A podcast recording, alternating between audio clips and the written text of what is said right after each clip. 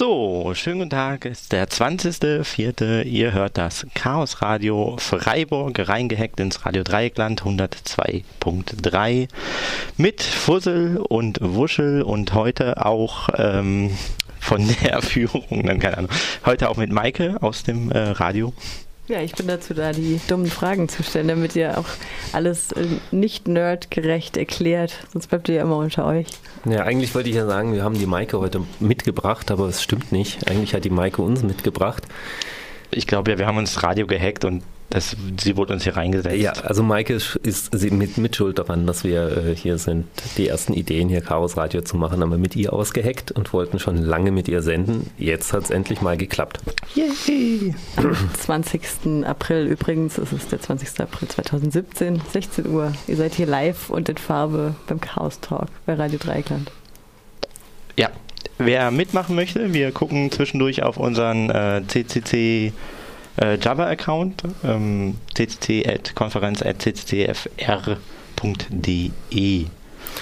Genau, also wenn man Input hat, äh, da kann man den loswerden. Ansonsten fangen wir doch mal mit Themen an. Termine. Ha. Wir treffen uns im Chaos Computer Club, wenn man uns treff, treffen möchte. Äh, normalerweise montags, dienstags, äh, abends immer so ab 19 Uhr üblicherweise. Äh, kann man gerne kommen, wenn man irgendwelche Themen hat, wenn man sich interessiert, was wir machen. Äh, Freifunk mitmachen möchte. Genau, da tre montags treffen sich auch immer äh, Freifunker, insbesondere der erste Montag im Monat ist äh, offenes Freifunktreffen. Wer da mitmachen möchte, äh, ist gerne willkommen. Gerade gehen wir auch ab und zu ins Freilab rüber. Das ist nämlich schräg gegenüber von uns. Genau, das sind unsere neuen Nachbarn. Mit denen sind wir irgendwie ein bisschen verwandt. Das ähm, Freilab, für die Leute, die es nicht kennen, magst du es erklären? Das Freilab äh, soll sowas wie eine offene Werkstatt sein. Also wer da irgendwie Mitglied ist, kann da immer rein und kann da irgendwelche Sachen basteln. Es wird aber auch Termine geben, wo einfach offen ist und man vorbeikommen kann und äh, Dinge bauen kann und auch Maschinen benutzen, wenn man, äh, je nachdem, was für eine Maschine ist, da eben auch die richtige Einweisung hat. Die haben eine Holzwerkstatt, die haben eine kleine Metallwerkstatt. Äh, ja, aber was für fancy Dinge haben die da? Also so Hammermeißeln und so ist ja klar, aber... Die haben eine ganz geile Fräse, aber die hat noch keine Computeransteuerung. Oh nein. Äh, ja, also die, die Werkzeuge sind hauptsächlich und Maschinen sind hauptsächlich gespendet worden. Ähm, so die Sachen, die uns wahrscheinlich am ehesten interessieren, sind 3D-Drucker und Lasercutter. Ja. Die haben aber auch Nähmaschinen und sowas, also da ist für jeden was dabei. Äh, in der Endesheimer Straße sind die genau, man findet die auch im Internet äh, unter Freilab Freiburg.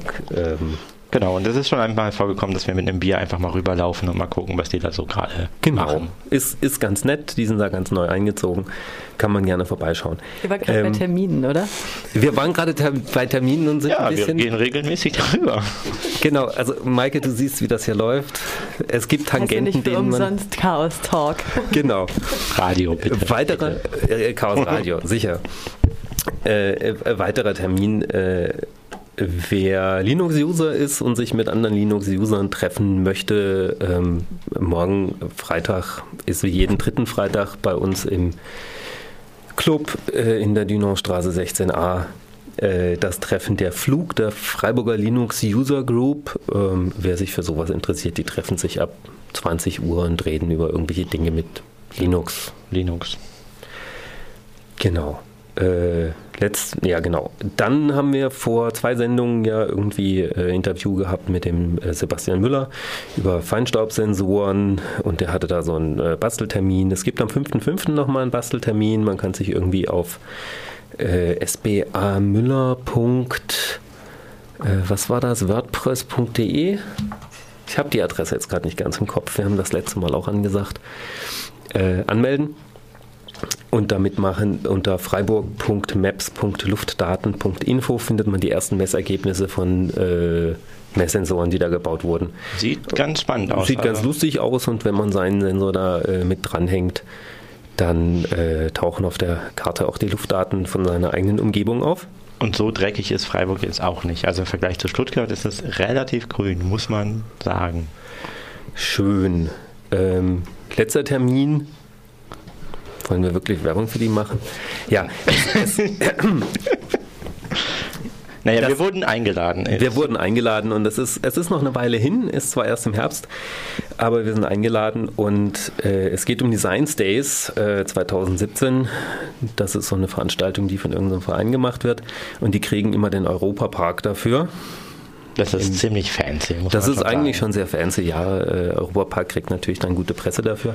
Und wer da hinkommt, sind halt Schüler, jugendliche Klassen ganz viel, die da ähm, dann auf die Science Days kommen und dort von vielen regionalen Firmen oder Institutionen so ein bisschen Wissenschaft nahegebracht bekommen. Ja, die, die Hoffnung. Die Amateurfunker äh, sind da auch irgendwie jedes Jahr. Letztes Jahr haben sie Ballons starten lassen, die dann irgendwie auf 36 Kilometer Höhe geflogen sind und, und Bilder von da oben runter gefunkt haben ja, viele Firmen nutzen das halt als so, hey, hier, hallo, wir sind toll, kommt und macht eine Ausbildung ja. bei uns. Aber man kann da als Verein auch hin und wir waren da und hatten unseren selbstgebastelten äh, Augmented Reality Sandkasten, in dem man spielen kann, äh, aufgebaut. Genau, was und machen Hacker? Wir, Sie kommen mit Sand. genau. Und wir, also wir können da diesmal wieder hin. Äh, das Thema ist aber irgendwie diesmal Mensch. Äh, wir sind uns noch nicht so ganz sicher, was wir da äh, hacken wollen. Ähm, Damit können wir eigentlich gar nicht Wenn umgehen. aber jemand. genau. aber wenn jemand eine gute Idee hat, was man da machen könnte, äh, wenn man sich mit Technik auskennt, äh, wir sind da offenen Ohres. Ähm, einfach vorbeikommen, wenn wir uns im Club treffen. Und das ist, das ist freier Eintritt, hast du gesagt? Äh, Im Europapark? Nee, das ist nicht wirklich freier Eintritt. Nee, die Science Days selber, die sind so direkt am Europapark dran. Die haben da so äh, Konferenzräume und irgendwas und die bekommen die und dann dafür muss man aber auch Eintritt bezahlen für die Science Days. Ja, ist nicht so teuer, kostet irgendwie dann 3 Euro oder was für den, für den Tag. Dann darfst du aber auch noch nicht in den Park danach. Dann darfst du nicht in den Park, sondern da darfst du dann nur angucken, was die da machen. Und hast du schon gesagt, wann das ist? Äh, irgendwann im Herbst. Äh, so. Aber für alle die, die da was machen zu dem Thema Mensch macht. mit uns, die ja. kommen dann natürlich erstens natürlich logischerweise frei zu den Science Days und zweitens dann auch danach im Anschluss in der Regel frei in den Park. Das ist auch sehr lustig, weil Wenn da ist immer Halloween. Ja. Also ist ziemlich gut. Genau. Und ähm, genau, wenn man da was vorbereiten möchte, um da was zu tun, muss man natürlich früh anfangen. Deswegen das jetzt schon. Das war's mit, was wir heute an Terminen haben. Machen wir ein kurzes Lied? Ja, machen wir ein bisschen Mucke.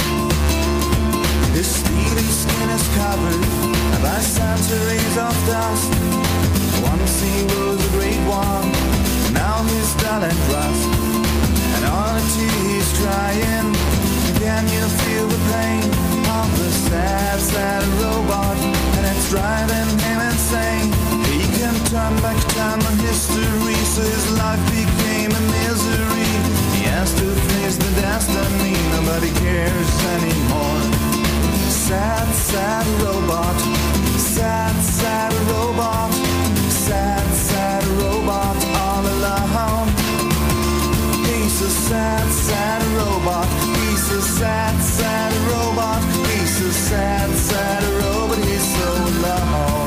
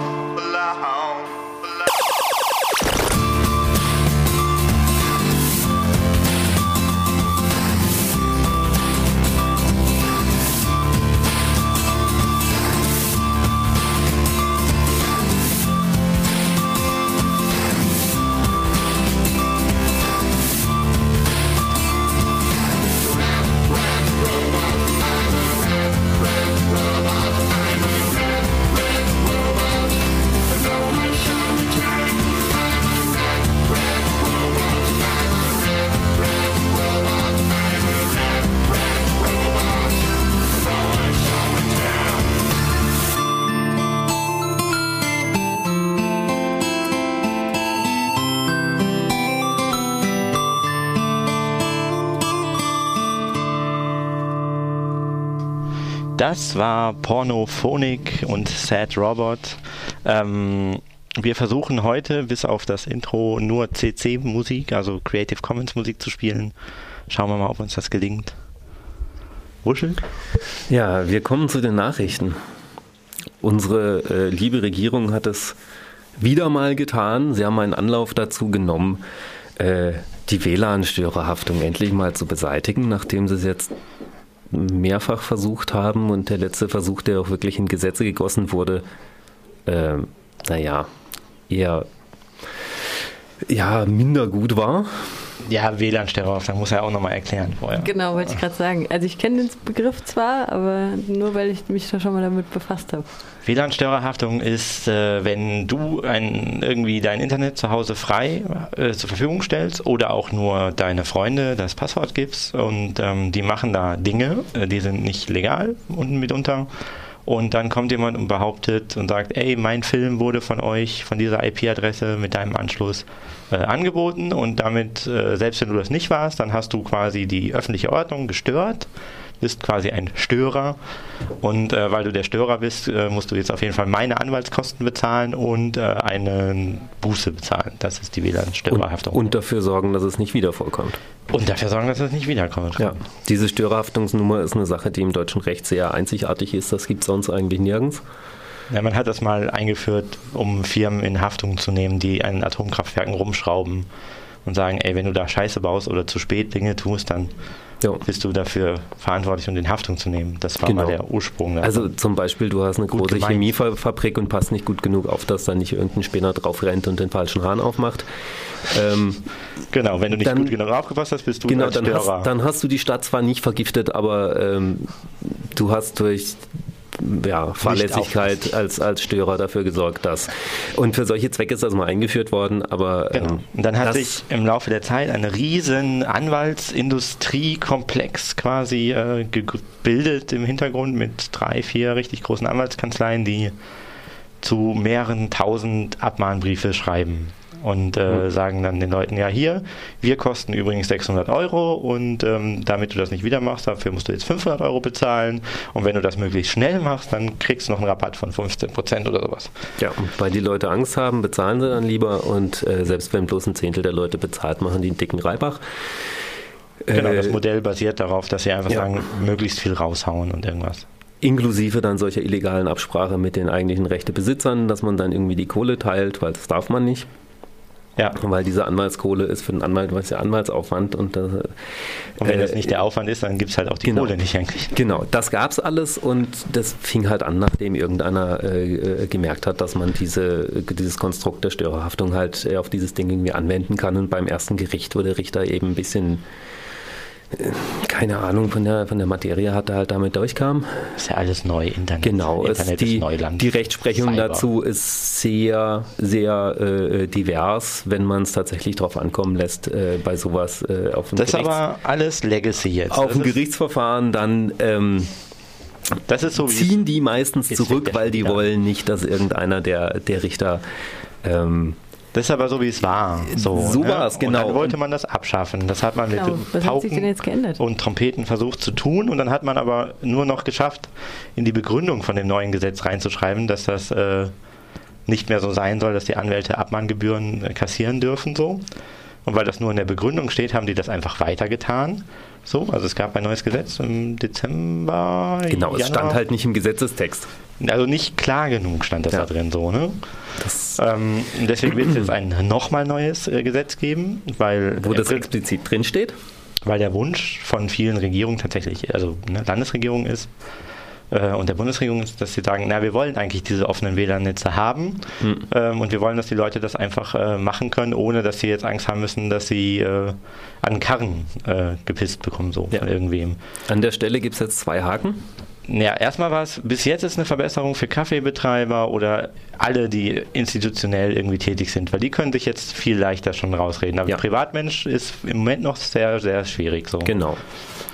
Wie auch immer, es gibt zwei Haken. Der eine Haken ist, ähm, selbst wenn dieses, äh, dieser Gesetzesentwurf wie von der Regierung äh, jetzt beschlossen wurde, dass er da äh, eingebracht werden soll, äh, selbst wenn der mit der maximalen Geschwindigkeit den äh, Gesetzgebungsweg durchgeht, dann wird er in der letzten Sitzung vor Ende dieser Legislaturperiode behandelt. Mit Pech also gar nicht. Ja, also es ist fraglich, ob der überhaupt abgestimmt wird, weil dann gibt es eine neue Regierung. Der zweite Haken ist äh, noch wesentlich fieser. In dem momentanen Entwurf steht tatsächlich drin, dass äh, man entsprechende WLAN-Betreiber dann dazu verpflichten äh, Naja, können soll durch gerichtliche Urteile, äh, dass sie äh, Sperren einrichten auf ihren äh, Geräten, äh, dass eben Urheberrechtsinhaber äh, in der Lage sein sollen zu verlangen, dass da eine Zugriffssperre auf gewisse Inhalte äh, gemacht wird. Ich kann mir nicht vorstellen, wie das auf irgendeinem dämlichen kleinen WLAN-Router funktionieren soll, dass Also man dann ist ziemlich simpel. Du sagst einfach, wenn du dein Netz offen machen möchtest, dann sagst du, hier, dann musst du aber hier von der Bundesjugendprüfstelle tralala äh, den DNS-Filter da einbauen und äh, dann, dann gilt dein Netz, dann darfst du das Netz aufmachen, dann gilt das als sicher. Ja, und dann kommt der Nächste um die Ecke und sagt, aber von diesem Netz wurde gerade von da und da was runtergeladen, sperre mir das auch. Und dann kommen so und wollen äh, Torrent sperren, weil Torrent ja so böse ist. Da wird es richtig spannend, weil das ist ja nicht ein. Aber was ist jetzt denn der Unterschied zu einem, zu einem Router, wenn man da irgendwie. Also bisher ist ja noch irgendwie so, dass man da irgendwie so ein Passwort hat oder so, ne? Und was ist der Unterschied, dass, wenn man das sperrt jetzt? Naja, erstmal das Schöne an dem neuen Gesetz ist ja, das hat er jetzt gerade so ein bisschen unterschlagen, dass danach wirklich die Störerhaftung wirklich gegessen ist, aber eine neue Pflicht eben kommen kann, dass man sagt, okay, du musst bestimmte Filter in deinen Router mit einbauen. Also du kannst dein Netz offen haben, ohne Passwort und irgendwas, oder allen Leuten das Passwort sagen, das macht da eigentlich keinen Unterschied am Ende. Ähm, und die Leute, die das dann benutzen, die müssen dann irgendwie von dir gefiltert werden. Jetzt ist das so, dass die meisten Geräte das, wenn überhaupt, mit Mühe und Not können. Es gibt so Filter, so Jugendschutzfilter und so weiter, da wird das äh, so ein bisschen versucht, aber das, da ist schon das Ding, dass die Dinger haben halt auch nur begrenzt Platz. So, also man kann da nicht quasi sagen, hier, wir machen jetzt das halbe Internet eine Filterliste und packen da 5 Gigabyte Filterliste drauf und dann soll der Router das mal schön verstehen. Ja. Das wird nicht funktionieren. Das sind halt einfach nur kleine Plastikkisten. Und selbst wenn es technisch funktionieren würde, wäre das natürlich äh, eine wunderbare Hintertür, um damit äh, Sensorinfrastruktur aufzubauen. Das ist Sensorinfrastruktur. Und dann muss man nur noch dafür sorgen, dass die richtigen Links drin landen. Dann ähm, Das Schlimme, also ne, wenn, wie man es denn so findet, kann man ja so oder so oder so finden am Ende so, ne, ob man jetzt äh, Kinderpornografie oder ISIS, Gewaltvideos, ob man die äh, rausfiltern möchte aus dem Internet, wie auch immer. richtig kriminelle Inhalte kann man löschen lassen. Die Leute kannst du ermitteln und kannst dafür sorgen, dass gelöscht wird. Das Ist eine alte Diskussion, ist längst passiert, ist unsere Forderung löschen statt sperren, das ist das Einzige, was hilft. Weil ansonsten ist der Dreck immer noch da, wer wissen will, wie man äh, das haben will, kommt ja, ein Haufen Scheiße hört nicht auf zu stinken, nur weil man den bunt anmalt. Das stimmt, ja, oder schön ja, versteckt. Äh, äh, überdeckt, genau. Bisschen Parfum drüber und ähm, Wie auch Genau. immer, ne? Also es wird da Zensurinfrastruktur aufgebaut und was äh, dabei auch passiert ist, dass die Privatwirtschaft einen relativ guten Zugang zu dieser Zensurinfrastruktur bekommt, weil sie ja dann sagen kann, ja, das ist urheberrechtlich geschütztes Material, das muss jetzt, der Betreiber muss verhindern, dass mein Material da irgendwie runtergeladen oder hochgeladen werden kann. Und das ist technisch ähm, schwierig bis nicht machbar, bis ähm, am Ende musst du dann doch wieder dein WLAN zu haben. Oder du bist dann doch wieder Störer. Oder ich weiß gar nicht, was dann, also keine Ahnung, du bist dann irgendwas im Graubereich. Du bist dann irgendwas, so ein Wizard. Wizard of Oz. Es geht dann halt nicht mehr mit Störerhaftung, sondern du hast dann tatsächlich eine, eine gerichtliche Anordnung, die du befolgen musst. Und wenn du die nicht befolgen kannst, dann bist du nicht Störer, sondern dann bist du tatsächlich derjenige, der da tut. Also, Also ich Also wir das hören noch ist- davon, von dem Genau. Gesetz, ne? Man wird davon noch hören, wenn es überhaupt durchkommt. Ein kleiner netter Punkt da drin ist, dass auch diskutiert wird, dass äh, die Polizei in Zukunft WLANs direkt abschalten äh, können soll. Ähm, wie, Wie- die sich das technisch vorstellen, weiß ich auch nicht. Bisher gibt es irgendwo Ja, dann- Sachsen-Anhalt gibt es ein Gesetz, wo das geht. Bei uns ist es so, dass die Polizei äh, Störsender, also hier in Baden-Württemberg, ist es so, dass die Polizei Störsender einsetzen kann in gewissen Fällen, um äh, ja, gemeint, gemeint ist halt, ne, wenn der böse Terrorist seine Bombe übers WLAN zünden möchte, ja. So, dann kann man das WLAN natürlich äh, sozusagen stören. Genau. Ähm, effektiv wird es dann natürlich so sein, dass man äh, irgendwelche Demonstrationen und so weiter äh, massiv oder äh, Treffen, konspirative Treffen von irgendwelchen Gruppen dann damit äh, stört. Ja. Damit die sich alle schön in das Handynetz einloggen, damit die besser da kontrolliert werden können. Genau, wenn man sonst übers freie WLAN äh, kommunizieren würde und das Handynetz mal auslässt, was man ja kann an einem modernen Smartphone, dann taucht man ja in der äh, Handynetzüberwachung nicht mehr auf. Ja, gut, wie auch immer. Das war das eine. Das nächste ist, äh, juhu, wir haben eine neue Armee. Eine Cyberarmee mit einem eigens dafür äh, komponierten Cybermarsch. Oh Gott. Ich hoffe, Es das ist war kein- jetzt Ironie. Das ist, das ist äh, leider keine Ironie. Äh, diese äh, Armee haben wir tatsächlich. Ähm, die haben auch einen eigenen Marsch. Ähm, da wird gerade die Bundeswehr äh, aufgerüstet. Äh, Naja, es war total witzig. Wir haben halt noch an dem Tag, wo diese Cyberarmee da den Zapfenstreich oder wie man das nennt, bekommen hat, noch darüber gewitzelt, ja, die müssten ja dann einen eigenen Marsch haben und den machen wir dann und dann verarschen wir die ganz groß auf dem äh, CCC-Kongress irgendwie und machen da wieder ein lustiges äh, Soundschnipsel-Video. wie- dann haben die einen Cybermarsch. Und dann hat der die schon einen. schon so. Und dann hatten die schon einen. Genau, also da geben die gerade irgendwie Geld für aus. Äh, Sie haben auch die Einstellungskriterien ein bisschen geändert. Ein Cyberkrieger muss nicht sportlich fit sein, also man kann mit T5 auch Cyberkrieger werden. Ja, aber Ähm, nur zivil. Also ich habe mir das...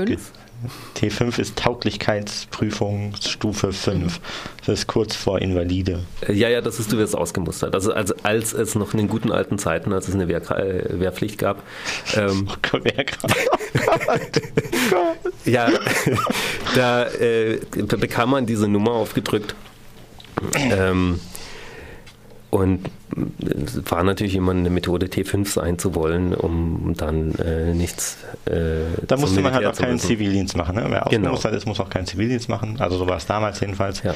Wir haben jetzt eine Cyberarmee, die will, hat irgendwie 13.000, 14.000 äh, Mann, Frau stark. Mhm. Ähm, wobei da die ersten Berichte zufolge schon alle möglichen Gruppen mit reingezählt werden. Also die sind quasi einmal quer durch ihr ganzes Personal gegangen und haben gesagt, wer macht hier was mit Computern und haben die einfach mal alle da unter dieses Kommando gestellt. Ja, das ist natürlich die eine Methode, damit es gut aussieht. Das andere ist, die haben tatsächlich Probleme an. Äh, wenn Leute zu kommen, die tatsächlich Fähigkeiten haben und kompetent sind. Ja, was ich ja sage, ist jetzt die Äh, große ist Masse dieser nur an der 13.000 Leute sind einfach mal sozusagen, ähm, ich weiß gar nicht, wie man die nennen soll, also gehobe, gehobener Tippsendienst oder so, ich weiß Ja. auch nicht. Gut, äh, so viel dazu. Äh, Nee, wir, wir wollen uns. Jung, du wechselst so schnell. Und Wolltest du wo- noch- ja, Ja, sie haben ein Problem, professionelle Leute zu finden, die Ja. wirklich hacken oder die ihren den äh, Elektronik-Kampfmat machen.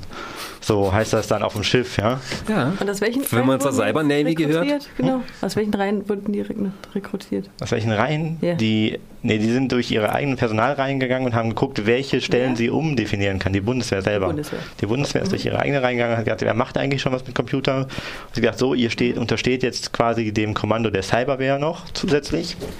Damit hat man gleich mal die Leute, dann sieht es nach was aus. Dann hast du schon mal irgendwie 11.000 Cybermann-Frau-Armee. So, Ja. ähm, ne, die können zwar alle nichts so richtig. Und die restlichen 5000, da musst du dich aber strecken.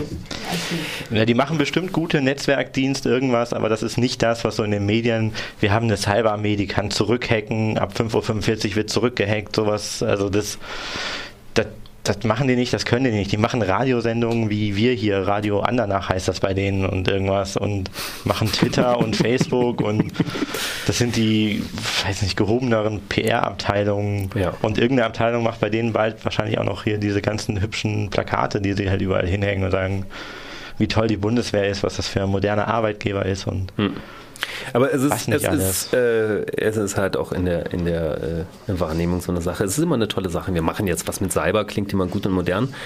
Ähm, gehen wir mal weiter. Wir haben schon fast Halbzeit ja. oder? mit den Nachrichten. Ähm, einen Punkt haben wir noch. An unseren Grenzen sollen ab jetzt mehr oder weniger Biometriedaten automatisch abgeglichen werden. Das, was Sie früher mal gesagt haben, dass auf diese Daten nur mit Zustimmung äh, des Trägers des Passes zugegriffen äh, werden kann, dass keinen automatischen Abgleich, keine zentrale Datenbank und so weiter gibt, das äh, scheint jetzt Schnee von gestern zu sein. aber man erinnert sich einfach nicht mehr dran, dass man das mal gesagt Nee, hat. das, das, äh, ich meine, Versprechungen, an die muss man sich ja nicht halten.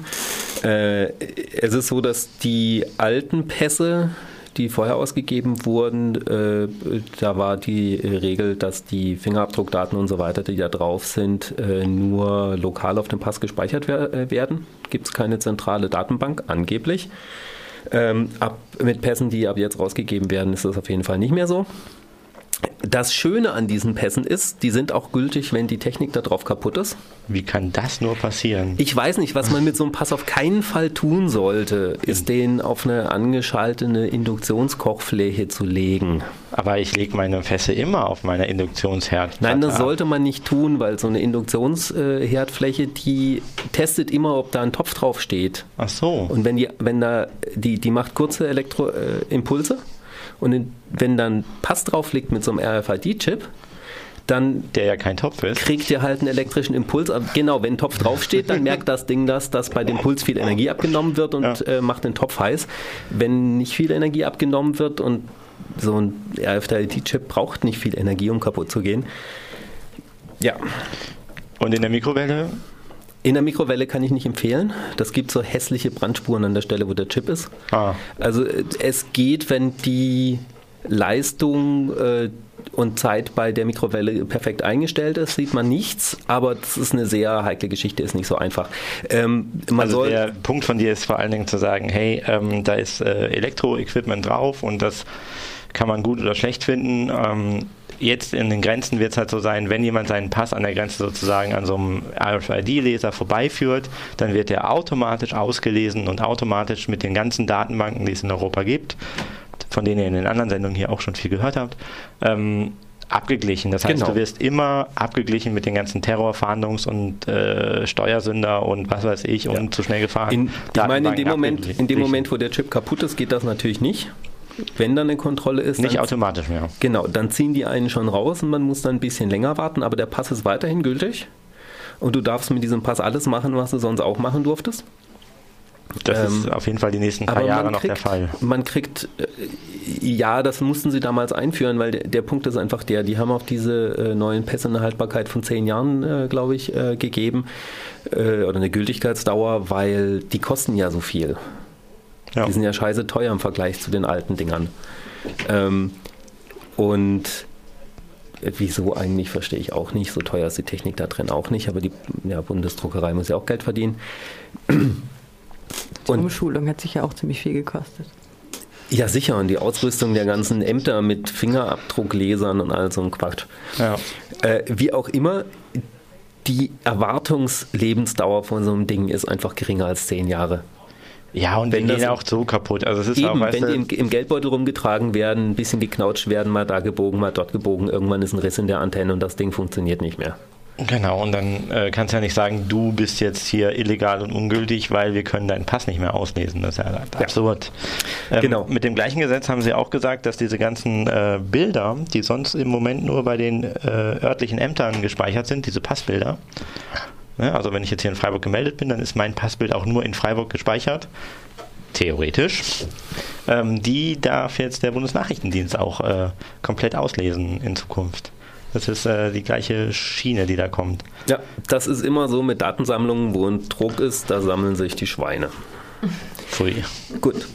Musik? Lokalnachrichten steht hier noch. Ach so, Lokalnachrichten stehen hier noch. Stimmt, tatsächlich. Unsere Polizei macht jetzt auch Twitter.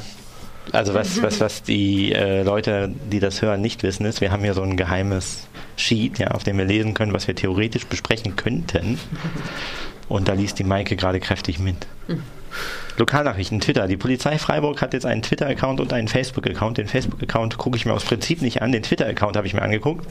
Dort streiten sich dann Leute munter mit der Polizei Freiburg und total übelst gefakten Bildern über, hey, da hat jemand mit dem Schlagstock jetzt gerade frisch jemand verprügelt und Zeugen gesucht, aber richtig übelste Werbefotos, die da drauf sind. Ähm, aber was auch sehr schön ist, äh, Leute erinnern an die Rhino-Räumung oder äh, andere Dinge, die eben auch nicht so schöne ähm, Lichtblicke auf die Polizei Freiburg äh, werfen.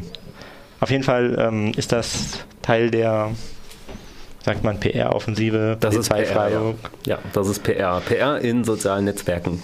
Es hat auch was Gutes. Also wenn man diese ganzen, also in diesem Zusammenhang mit diesen Fake-Meldungen, Fake News, irgendwas, also Meldungen direkt von der Polizei zu haben, dass Dinge sind oder nicht sind, hat auch einen Vorteil. Stimmt, man kann dann immer sagen, guck, sie haben es gesagt, da steht's. Oder sie haben es eben nicht gesagt. Ja. Also, ne?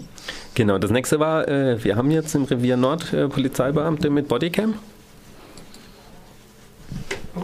Kann man sich natürlich drüber streiten, ob eine Bodycam jetzt eine gute Sache ist oder nicht. Weil, ja, da hat man die Kamera, die rumgetragen wird und alles Mögliche filmt und was danach mit dem Film gemacht wird, äh, wer weiß das so genau? Ja. Äh, Gibt es natürlich äh, rechtliche Vorgaben und äh, wenn die eng genug sind, habe ich da im Prinzip kein Problem. Ähm, Na, der Punkt ist, die sind, äh, soweit ich weiß, nicht permanent auf Aufnahmemodus geschaltet. Also die haben so einen Puffer. und dann Das kannst du heißt, sie eigentlich lassen. Dann kannst du es eigentlich lassen, weil wenn ich eh so jemand bin, der gerade geladen in den Einsatz geht so und eh keinen Bock mehr hat, weil eh schon zu spät und die dritte Überstunde gerade Ja. und was weiß ich.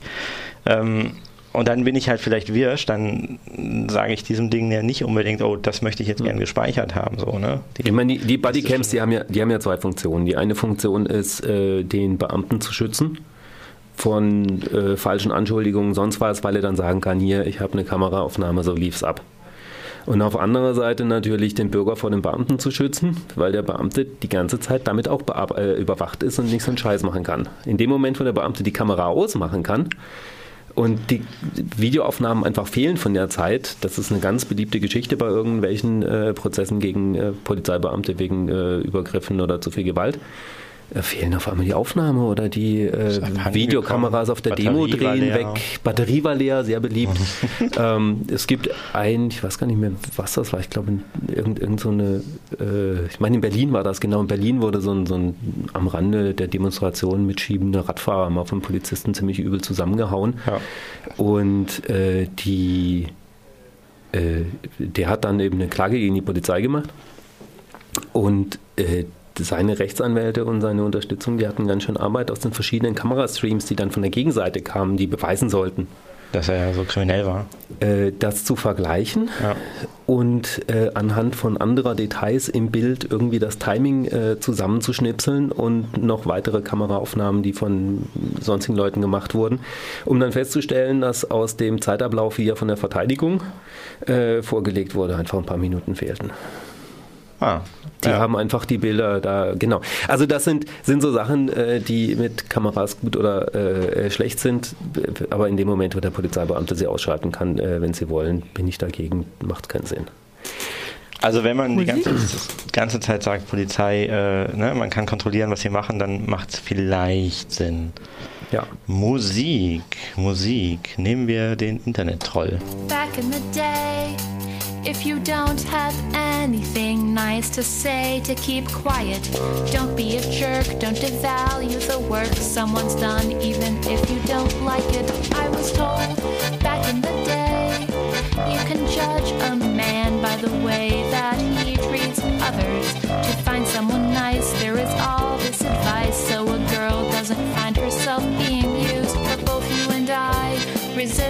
control.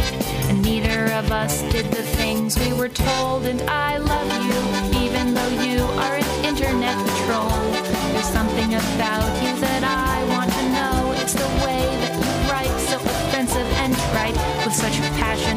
It's sort of appealing. I love you, even though you're a commenter from hell. The predictable way you don't know how to spell, and you're hateful, disgusting, ungrateful, like you don't understand other people have feelings. I feel like you don't even know. If you don't enjoy a YouTube video, you can stop it. You don't have to watch it. Your ignorance is just amazing. It seems like you've never heard that if media doesn't speak your words, you can make something new, express your view. It's a delight how you're so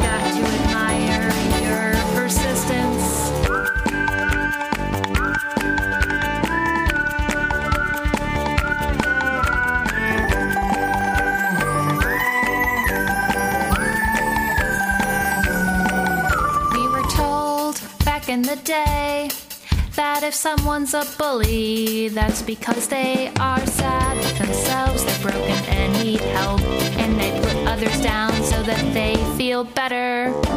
And yes, that is true. I know you are hateful because you completely lack value, but I still like you. I bet you know how to fix my computer. When others are sad. It's cute how you blame the world for making you feel bad. I love you, even though you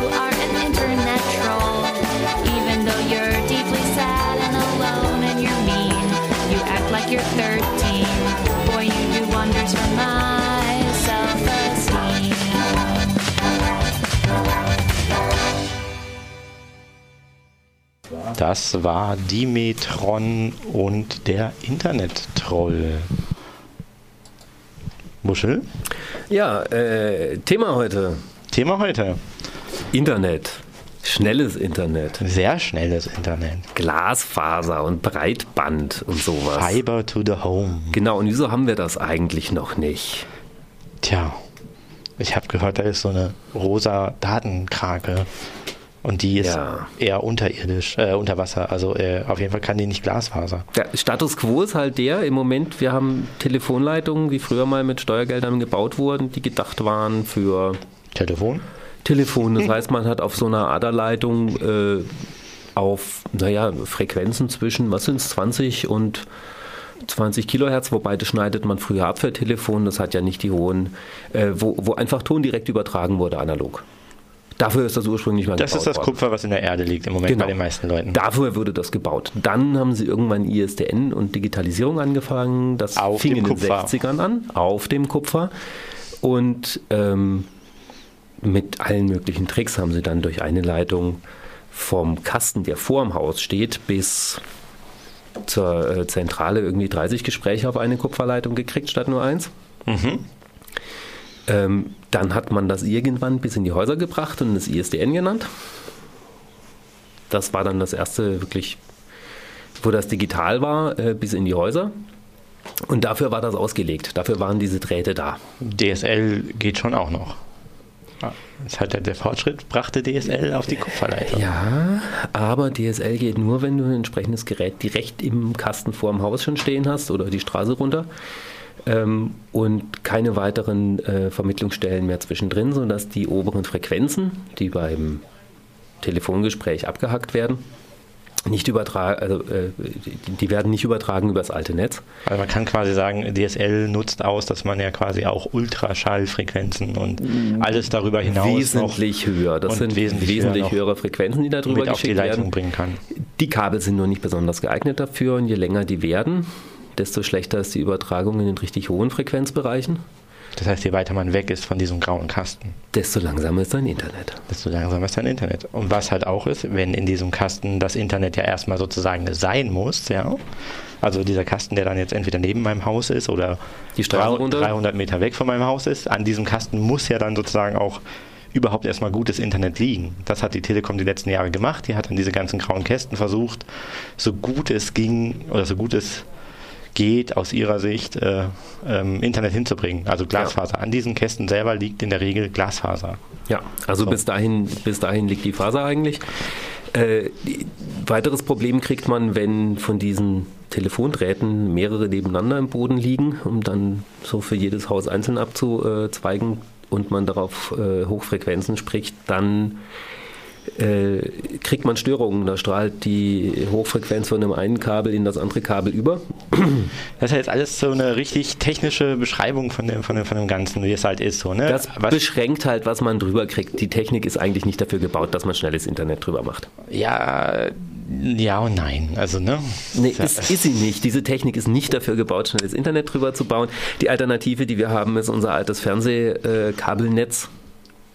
Ist auch nicht dafür gebaut, Internet drüber Das zu macht so machen. Kabel BW und so. Genau. Da- Das sind dickere Kabel, da kann man schon mal besser Sachen drüber Die sind fahren. vor allen Dingen abgeschirmt. Sind- ja, Das sind abgeschirmte Koaxkabel, über die kann man mit Hochfrequenzen deutlich besser arbeiten. ist aber dann ein Shared Medium. Muss ich mir dann mit allen anderen teilen. Genau, das ist dann plötzlich. aber kein Kabel, was vom Kasten zu dir nach Hause geht, sondern es ist ein Kabelbaum, wo immer wieder ein Abzweig zur Seite weggeht.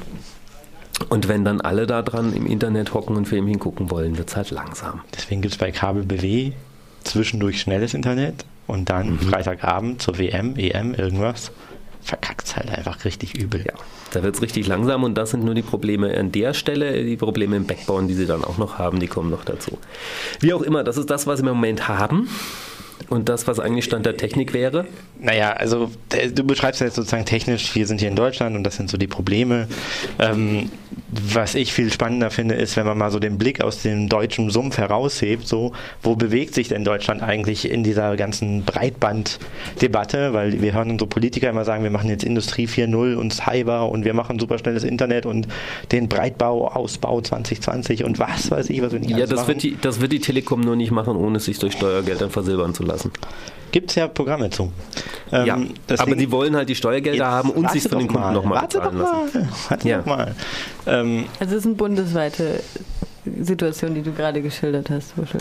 die gibt es in Abstufungen noch schlimmer, je mehr man aufs Land geht. Ja. Also das war eher so die kleinstädtische, städtische Beschreibung dessen. Genau, weiter, weiter auf dem Land gibt es kein Telefon, äh, kein, kein Fernsehnetz und die, Die Wege werden länger. Wege vom Haus bis zum nächsten grauen Kasten sind Aber es ist deutlich immer länger. noch die deutsche Beschreibung, was halt viel Ja. spannender ist, wenn du halt guckst, nach Schweden oder irgendwo anders, da ist es kein Problem, Breitbandausbau zu machen. Und wenn man sich anguckt, wo ist denn Deutschland europaweit? Deutschland ist im Moment in dem Europavergleich letzter. Ja. Deutschland ist absolut letzter. Das schöne Hightech-Land und bla bla bla, Glitzer, Glitzer, Pink, Pink ist einfach letzter im Breitbandausbau. Das muss man einfach mal wissen. Und wir haben so wir gesehen, wir haben zwar die, die dicksten Internetknoten der Welt hier stehen, so, ja. Da geht das meiste Internet der ganzen Welt drüber.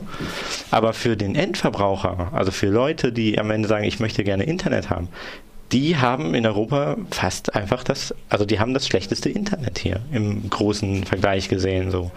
Und auch in dem Ausbau und wie ausgebaut wird in Deutschland haben wir auch die schlechtesten Strukturen, Ja. die dafür vorgesehen sind. In Schweden ist es so und in Dänemark, dass du da Fiber to the Home kriegst du, also du kriegst wirklich die Glasfaser ans Haus geliefert. Und mit der Glasfaser am Haus kannst du dann eben auch mal Gigabit haben zu Hause. Und zwar nicht nur ähm, Download so, sondern auch Upload. Und ähm, das ermöglicht ganz andere ähm, ja, wie soll man sagen, Kulturprozesse, die dann laufen so, ja.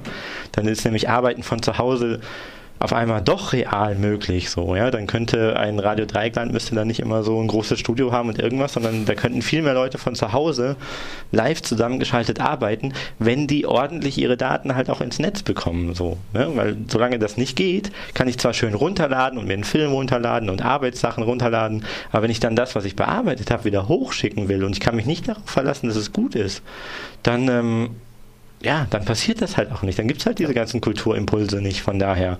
Und so gesehen macht die Telekom einfach einen riesengroßen Scheiß, weil sie versucht sich alles an allen Stellen mehrfach bezahlen zu lassen.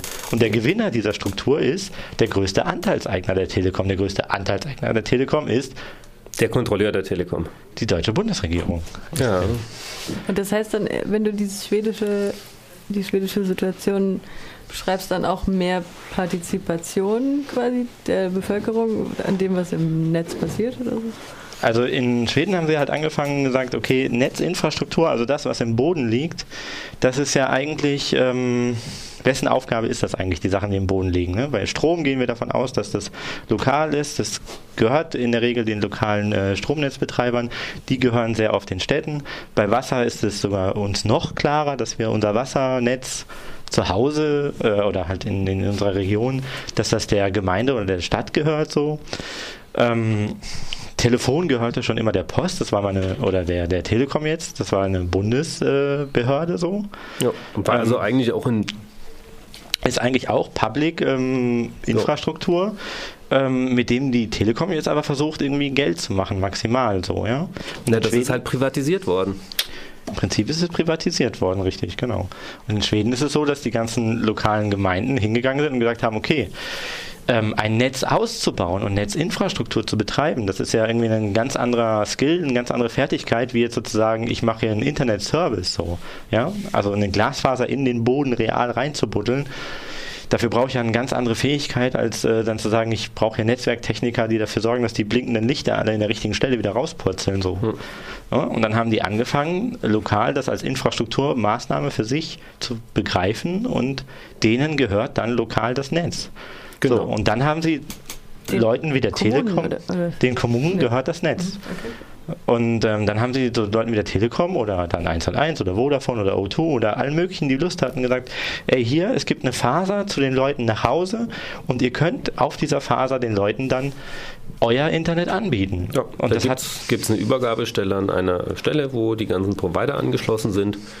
Und die sagen dann, hier, über mich kannst du ins Internet und dann klickt und man dieses, sich. dieses Backbone-Netz, das ist in Deutschland relativ gut bis sehr gut. Ja, also das, ist schon. Netz Ne? ist wunderbar. So, das heißt, wenn die ganzen Leute, die dieses Backbone-Netz betreiben, jetzt hingehen können und sagen können, du, du kannst dich gerne hier einklinken, du kannst den Leuten zu Hause anbieten, hier Gigabit und zwar up und down, ähm, kostet halt irgendwie 30 Euro, dann, äh, dann machen das die Leute so.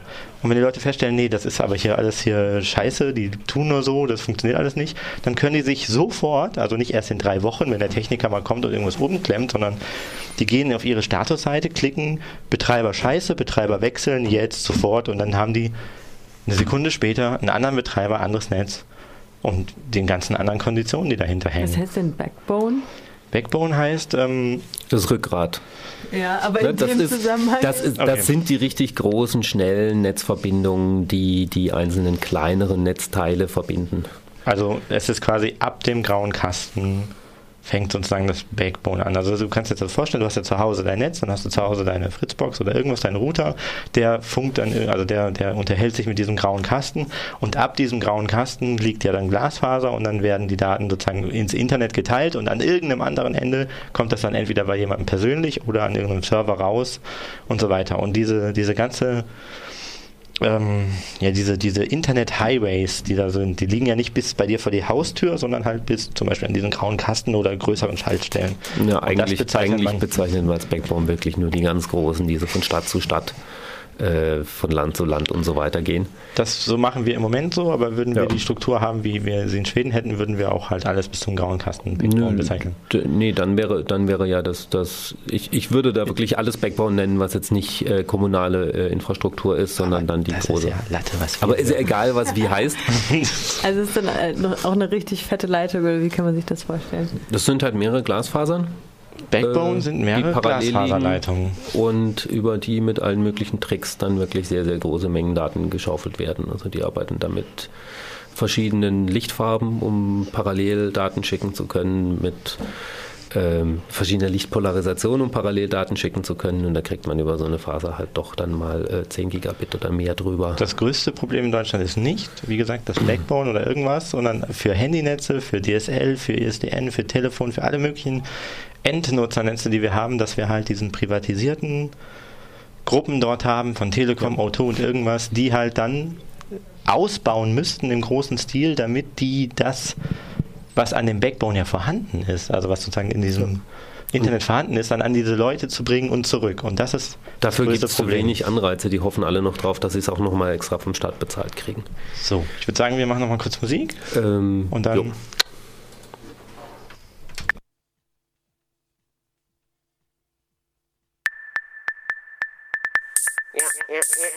One, two, techno taste.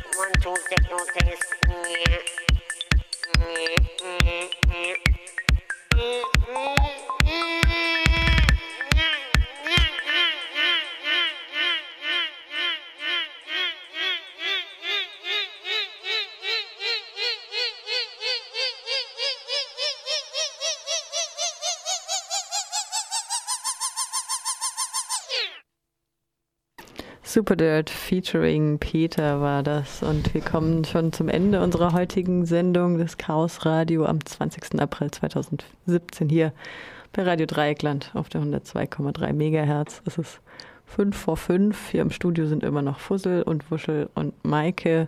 Und es gibt jetzt tatsächlich auch einen festen Sendeplatz fürs Chaos Radio. Ich habe mich eigentlich. Jo, ja. Da ein Jubel äh, von links und von rechts auch. Also Ja, aber wir müssen da noch mal ein bisschen dran arbeiten. Wir müssen uns da noch ein bisschen besser reinhacken. Es ist weiter nur eine Stunde. Ja, aber immerhin regelmäßig jeden Monat eine Stunde ist schon mal echt was. jeden dritten Montag Jeden um dritten 19 Montag. Uhr. 19 Uhr, das ist eine Uhrzeit, wo die Leute meistens auch fertig sind mit Arbeiten. Dann kriegen wir auch noch andere Gäste, hoffe ich. Und nu? Und nun? Ich suche gerade, was ich eigentlich spielen wollte und ich finde es nicht. Das ist schlimm. noch. Eins noch, eins noch.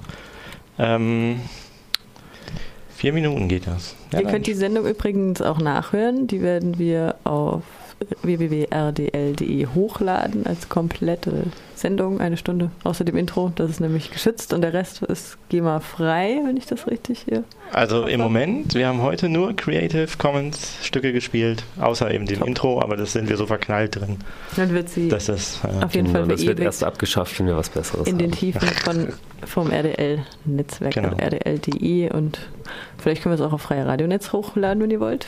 Kein Problem, gerne.